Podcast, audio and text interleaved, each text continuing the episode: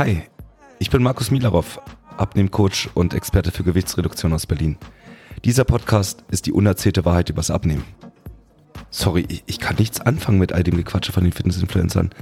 Und noch viel weniger kann ich damit leben, was in all den Werbespots oder in Frauen- und Männermagazinen erzählt wird. In diesem Podcast geht es um die rigorose Ehrlichkeit. Was funktioniert wirklich und was ist nur blanke Theorie? Das ist Warum nicht einfach abnehmen? Der Podcast rund ums Thema schnelles und einfaches Abnehmen für alle, die endlich Ergebnisse auf der Waage und im Spiegel sehen wollen. Ready? Let's go!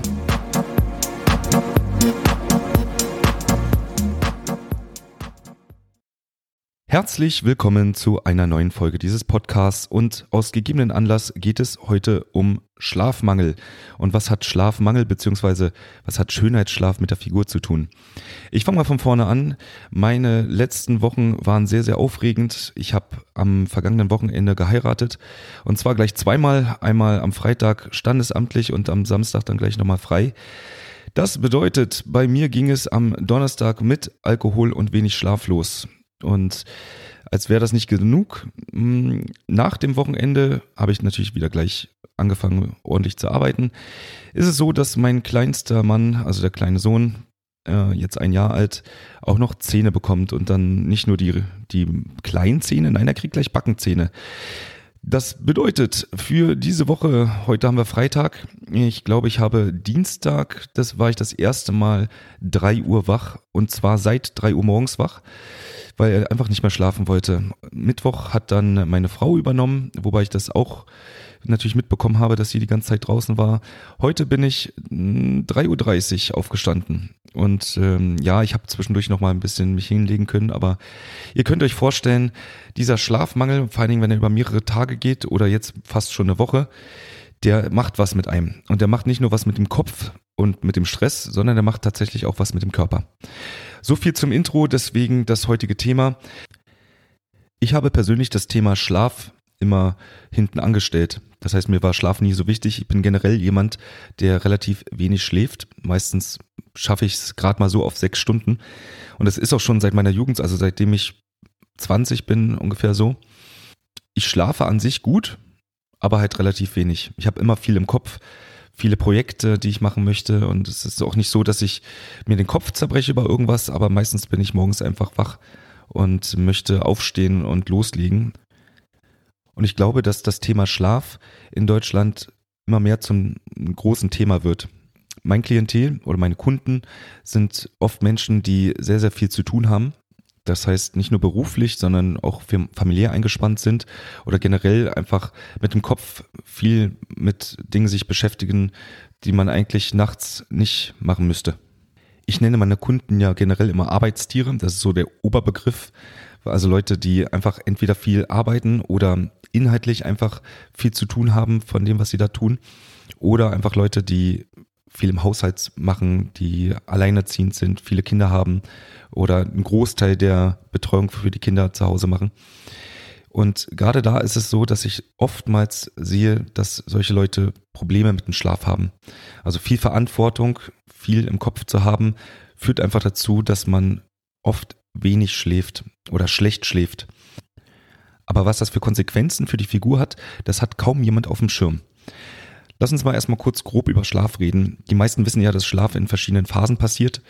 Was die wenigsten wissen, ist, dass es eigentlich beim Schlaf nicht nur um die Gesamtdauer geht, wie lange schläft man, sondern dass es um den Tiefschlaf geht. Tiefschlaf passiert in mehreren Phasen. Meistens sind es vier bis fünf. Und insgesamt sollte man ungefähr anderthalb Stunden Tiefschlaf pro Nacht bekommen. Da werde ich aber gleich nochmal mehr darüber reden. Also bei Erwachsenen spricht man so vom Gesamtschlaf. 15 bis 20 Prozent sollte Tiefschlaf sein. Das Besondere am Tiefschlaf ist, dass dort das meiste passiert, was uns erholt. Das heißt, es geht einmal um die Reparatur von Muskeln, es geht um äh, Gifte aus dem Gehirn spülen, es geht darum, dass das Immunsystem sich erholt. Also Viele kennen das, wenn sie eine Woche hatten, wo sie wenig geschlafen haben, dass sie dann so leichte Grippesymptome schnell bekommen, beziehungsweise dass man sich einfach leicht erkältet, wenn man wenig geschlafen hat. Was die wenigsten wissen ist, dass auch das Muskelwachstum ganz viel mit dem Tiefschlaf zu tun hat. Also ohne Tiefschlaf oder mit zu wenig Tiefschlaf gibt es einfach auch kein Muskelwachstum oder Aufbau. Und weil die Muskulatur das Organ ist, wo unser Fett verbrannt wird, ist Muskelwachstum, auch wenn es jetzt nicht um dicke Arme geht oder dicke Beine, sondern es geht einfach darum, dass man viele Muskelzellen hat, ist es der Tiefschlaf einfach grundlegend wichtig dafür, dass man auch abnehmen kann. Es gibt verschiedene Dinge, die den Tiefschlaf beeinflussen, aber da werde ich nachher nochmal drauf kommen. Wichtig für dich zu wissen ist es, dass selbst bei acht, neun oder zehn Stunden Gesamtschlaf es tatsächlich sein kann, dass man zu wenig Tiefschlaf bekommt. Denn es gibt bestimmte Dinge, die den Tiefschlaf beeinflussen, aber da werde ich später nochmal drauf hinweisen. Es gibt also Leute, die eigentlich vermeintlich viel schlafen und trotzdem am nächsten Tag sich gerädert fühlen und schlapp fühlen.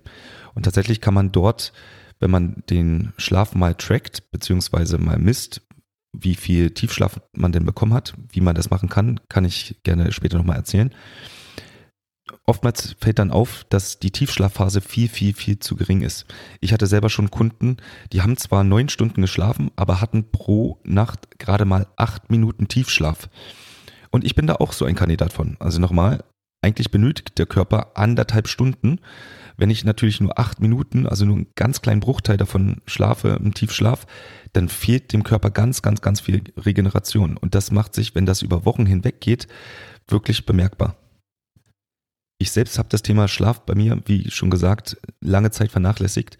Aber bei mir ist es jetzt nach der Geburt meines letzten Kindes immer wichtiger geworden, weil unser Kleiner schläft relativ selten durch. Das heißt, das erste ach, Dreivierteljahr, also die ersten neun Monate, hat er nicht ein einziges Mal durchgeschlafen. Und auch wenn ich nicht jede Nacht aufgestanden bin, um zu stillen, kriegt man natürlich mit, wenn jemand neben einem aufsteht, beziehungsweise hat er die erste Zeit natürlich bei uns auch im Zimmer geschlafen. Und ich habe gemerkt, dass ich wirklich Symptome hatte, wie dass ich mich gar nicht mehr konzentrieren konnte, dass ich nicht mehr kreativ arbeiten konnte, was blöd ist in meinem Job.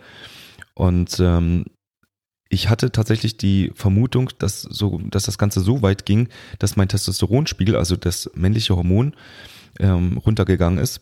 Hm, dafür gibt es bestimmte Symptome und die hatte ich nun mal. Und deswegen habe ich mir irgendwann mal einen Schlaftracker besorgt, einfach um zu gucken, wie viel Tiefschlaf habe ich denn eigentlich. Und tatsächlich war es so, dass ich selbst bei sechs Stunden Schlaf, wenn ich das mal bekommen habe, und der, diese sechs Stunden waren wie gesagt auch nicht im Stück, dass ich unter einer Stunde Tiefschlaf pro Nacht hatte, teilweise unter einer halben Stunde, was erklärt hat, warum es mir so ging, wie es mir ging. Neben der Tiefschlafphase gibt es aber auch die sogenannte REM-Phase, steht für Rapid Eye Movement, kennen die meisten, das ist die Phase, wo man träumt, beziehungsweise von außen erkennt man das, dass die Augen sich äh, hin und her bewegen. Und auch diese Schlafphase sollte ungefähr anderthalb Stunden pro Nacht dauern. Da arbeite ich jetzt gerade dran. Den Tiefschlaf habe ich in den Griff bekommen, aber die Traumschlafphasen, die sind bei mir immer noch relativ gering und die beeinflussen unter anderem halt das Gedächtnis. Also wie viel kann ich mir merken? Da geht es aber nicht unbedingt um das Gedächtnis, das Langzeitgedächtnis. Das klappt bei mir immer noch ganz gut, sondern es geht um das Kurzzeitgedächtnis. Also wenn du solche Symptome hast, wie dass dir jemand etwas erzählt, und du zwei Minuten später irgendwie sagst du mal, was hast, was hast du nochmal gesagt? Oder du kannst dir bestimmte Texte, die du gerade gelesen hast, E-Mails nicht äh, merken, musst nochmal rüberlesen, dann kann das damit zusammenhängen, dass deine REM-Schlafphase einfach zu gering ist, zu wenig. Also diese Phase, da geht es um Erholung von Körper und Geist und ist dementsprechend genauso wichtig wie der Tiefschlaf. Ja, dass man, wenn man wenig schläft und das über längeren Zeitraum hinweg, dass man dann matschig ist in der Birne, das wissen die meisten von uns. Aber dass das große Effekte auch auf die Figur hat, das wissen die wenigsten. Und ich fange mal einfach von vorne an. Und ich möchte einfach mal ein paar Dinge aufzählen, die passieren, wenn man zu schlechten bzw. zu wenig Schlaf hat. Also das Erste, was passiert, ist, dass sich der Cortisolspiegel erhöht. Cortisol ist unser Stresshormon im Körper. Das heißt, dein Körper signalisiert, es ist eine, eine Stresssituation. Was die wenigsten wissen, ist, dass Cortisol, also das Stresshormon, dazu führt, dass der Appetit wächst. Das heißt, habe ich eine schlechte Nacht gehabt, dann habe ich am nächsten Tag vermehrt Appetit. Und jetzt kommt noch was dazu. Das nächste Hormon, was damit beeinflusst wird, ist Grelin. Wenn du meinen Podcast aufmerksam verfolgst, dann hast du davon schon mal gehört. Grelin ist das Hormon, was signalisiert, dass zu wenig Zucker im Blut ist. Und wir haben, wenn wir wenig schlafen, einen erhöhten Ghrelin-Spiegel. Das heißt, du hast nicht nur Appetit, durch das Cortisol, sondern du hast vor allen Dingen Appetit auf was Süßes am nächsten Tag. Also wenn du das kennst, du hast gefeiert, hast ein bisschen mehr getrunken, dann hast du automatisch ein bisschen weniger geschlafen oder schlecht geschlafen durch den Alkohol. Das kommt übrigens noch mit hinzu. Durch Alkohol schläft man einfach schlecht. Dann hast du am nächsten Tag vielleicht den Effekt, Effekt schon mal gespürt, dass du Lust hast auf was Süßes. Was gleichzeitig noch passiert ist, wenn du zu wenig schläfst, sinkt dein Leptinspiegel. Leptin ist ein äh, Molekül, was Appetit hemmt.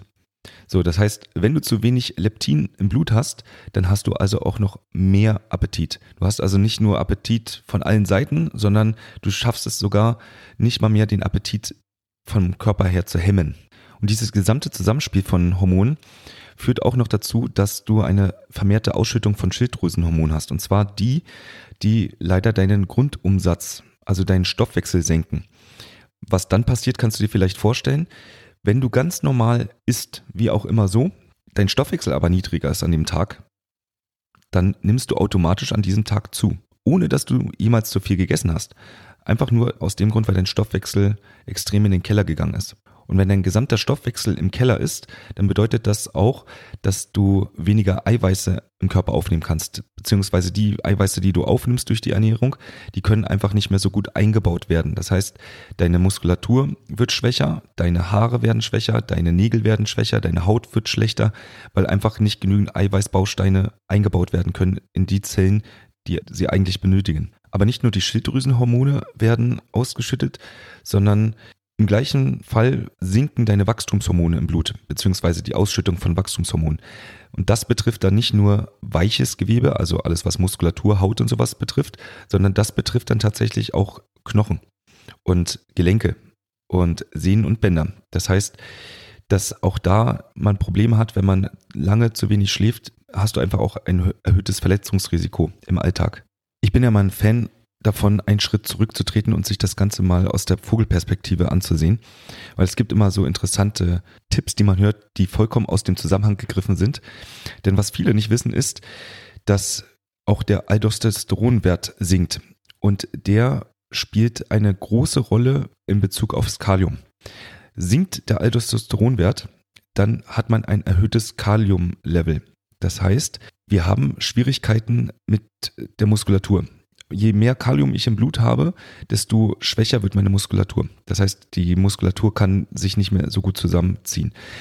Meistens ist der Kaliumwert, also wenn er erhöht ist, nicht wirklich spürbar. So vielleicht so ein bisschen Muskelschwäche.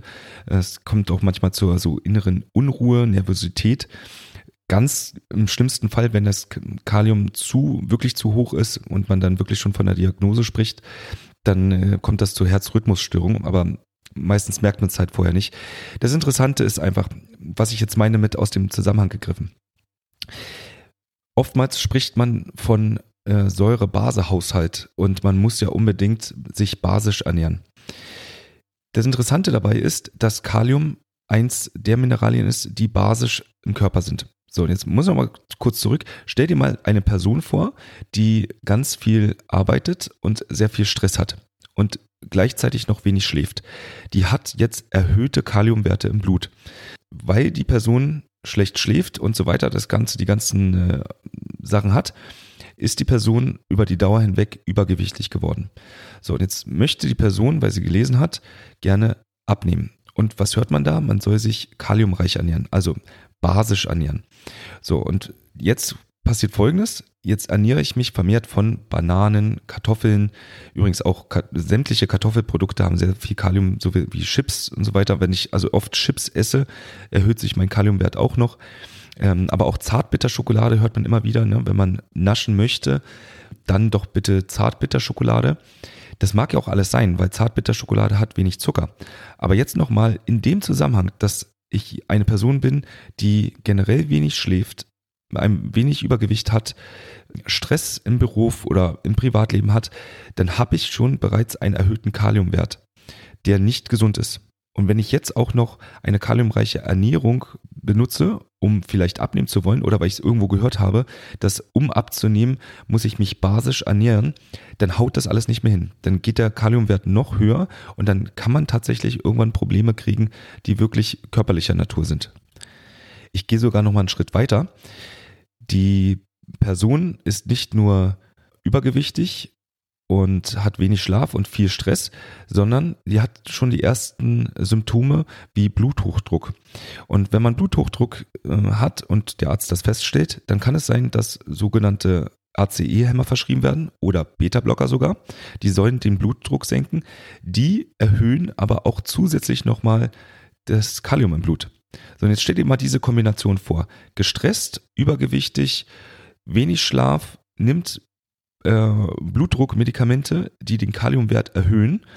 Und du ernährst dich, weil du dich, weil du ja abnehmen möchtest, kaliumreich, dann verschlimmert sich sozusagen diese Situation. Das ist das, was ich immer meine.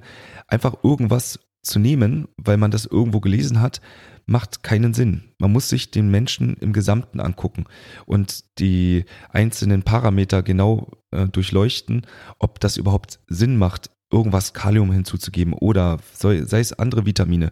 Wie gesagt, das meiste ist immer aus dem Zusammenhang gegriffen, einzeln betrachtet vielleicht richtig, aber aus der Vogelperspektive betrachtet macht es oft genau das Gegenteil. Um das Ganze mal jetzt auf den Punkt zu bringen. Ich kann ja einmal kurz von mir reden. Ich hatte tatsächlich wirkliche Schwierigkeiten, meine Figur zu halten oder mein Körpergewicht zu halten in der Phase, wo ich so wenig geschlafen habe. Normal, normalerweise schlafe ich auch sehr wenig, aber wenn ich dann schlafe, dann ist mein Schlaf wenigstens gut und äh, durchgängig. So, mit dem kleinen Sohnemann war das jetzt mindestens neun Monate, wenn nicht sogar länger, nicht der Fall. Und ich konnte fast wöchentlich auf die Waage gucken, obwohl ich meine Ernährung nicht geändert habe, obwohl ich genau die gleiche Menge an Sport gemacht habe, ist es tatsächlich passiert, dass ich nach für nach, Tag für Tag, Woche für Woche immer weiter zugenommen habe. Und diese Symptome wie Müdigkeit und Schwäche und ähm, Konzentrationsfähigkeit geht runter. Ja, natürlich, da würde jeder sagen, ja, ist klar, wenn du so wenig schläfst. Aber dass die tatsächlich anatomische Gründe haben, ähm, weil der Schlaf so schlecht ist und man das tatsächlich auch ähm, sehen kann anhand von Schlaftrackings, das war mir tatsächlich neu. Und nachdem ich das bei mir festgestellt habe, bin ich auch bei meinen Kunden immer mehr darauf gegangen, da mal zu schauen, wie die Leute schlafen. Das erste, was ich generell bei meinen Kunden mache, ist äh, zu schauen, wie viel Eiweiß sie zu sich nehmen. Denn was die wenigsten wissen, ist, wenn man dem Körper zu wenig Eiweiß zuführt am Tag über die Ernährung, dann kann der Körper relativ schlecht Melatonin bilden.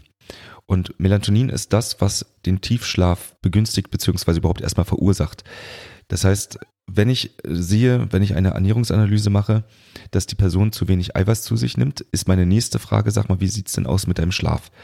Und dann kommt oftmals äh, die Aussage, ja, Schlaf ist nicht so gut, ich kann nicht gut schlafen, beziehungsweise schlafe ich relativ wenig und unregelmäßig oder nicht durchgängig. Und da ist das schon das nächste Indiz, weil dann gucke ich mir nochmal die Ernährungsanalyse an und sehe dann, dass oftmals es so ist, dass oft gesnackt wird. Also Nüsse zwischendurch gegessen werden, Kekse zwischendurch gegessen werden, mal ein Stück Schokolade. Das, ähm, da rede ich gar nicht davon, dass es so viele Kalorien sind. Aber man sieht sozusagen anhand der Ernährung, äh, woher es kommt. Also schlechter Schlaf, weil die Eiweißmenge zu wenig ist, schlechter Schlaf aufgrund von Stress und der schlechte Schlaf führt dann in einen Teufelskreis. Am nächsten Tag hat man mehr Appetit, generell mehr Appetit. Man hat vor allen Dingen viel mehr Appetit auf Süßes. Das führt dann wieder dazu, dass man zu wenig Eiweiß zu sich nimmt am nächsten Tag, weil man ja Appetit auf Süßes hat. Was wieder dazu führt, dass man abends schlecht Melatonin bilden kann, was dann wieder dazu führt, dass die nächste Nacht auch noch schlecht geschlafen wird. Also, um den Teufelskreis zu durchbrechen, kann ich dir sagen, das erste ist, achte darauf, dass du genügend Eiweiß zu dir nimmst. Achte als nächstes darauf, dass du nicht viele Kohlenhydrate abends zum Schlafengehen isst oder vorm Schlafengehen. Selbst das äh, Abendbrot oder das Abendessen sollte nicht unbedingt Spaghetti Bolognese sein. Denn mach dir bewusst, Kohlenhydrate, die du am Abend zu dir nimmst, ist nichts anderes als Bewegungsenergie. Kohlenhydrate kannst du, wenn du abends die schlafen gehst, brauchst du die nicht mehr fürs Gehirn. Das heißt, dein Körper kann die entweder nur in den Fettzellen speichern oder die Bewegungsenergie ist erstmal da und führt dazu, dass du nicht zur Ruhe kommst, dass du nicht gut einschläfst. Wenn du nicht gut einschläfst, hast du wieder einen schlechten Schlaf und am nächsten Tag wieder vermehrt Appetit auf Süßes oder generell mehr Hunger. Den nächsten Tipp, den ich dir mitgeben kann, ist tatsächlich den Alkohol zu reduzieren. gerade am Abend. Und ich weiß, wie gemütlich das ist. Und ja, auch ich trinke gerne abends ein Glas Wein. Aber es führt halt dazu, dass man schlecht in den Tiefschlaf kommt. Also man schläft vielleicht ganz gut ein mit Alkohol, aber morgens wacht man jetzt nicht frisch erholt auf. Das kennen die meisten von uns. Es liegt einfach daran, dass Alkohol den Tiefschlaf beeinträchtigt. Und den nächsten Tipp werdet ihr wahrscheinlich auch schon oft gehört haben. Abends die Flimmerkiste auslassen. Also Fernseher, Handy, iPad, all das, was irgendwie leuchtet, am besten meiden, weil das leuchtende Display führt dazu, dass man weniger Melatonin bilden kann, also das Einschlaf- bzw. Tiefschlafhormon.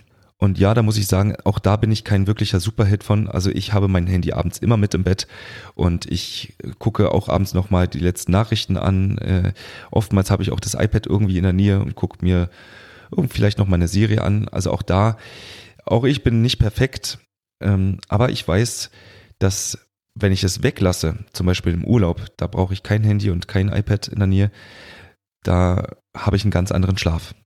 Was ich damit sagen will, ist, überdenk einfach mal deine Abendgewohnheiten und ich bin mir ziemlich sicher, dass du dann wesentlich besser schlafen wirst und ausgeruhter am nächsten Tag bist, konzentrationsfähiger, nicht mehr müde, nicht mehr schlapp und natürlich steigt dann auch die Motivation, sich mehr im Alltag zu bewegen, weil sind wir mal ehrlich, wenn man so einen Tag hat, wo man den ganzen Tag nur rumkrepelt vor Müdigkeit, hat man selten Lust auch dann sich nochmal zu bewegen oder sogar zum Sport zu gehen. Und zu guter Letzt, es gibt mittlerweile relativ günstig auch schon Schlaftracker. Das kann entweder eine Smartwatch sein oder eine Sportuhr. Ich habe das Ganze als Ring ähm, ich schlafe nicht gerne mit einer Uhr, das ist der Grund. Und es gibt äh, bestimmte Fitness-Tracker als Ring, die den Schlaf messen.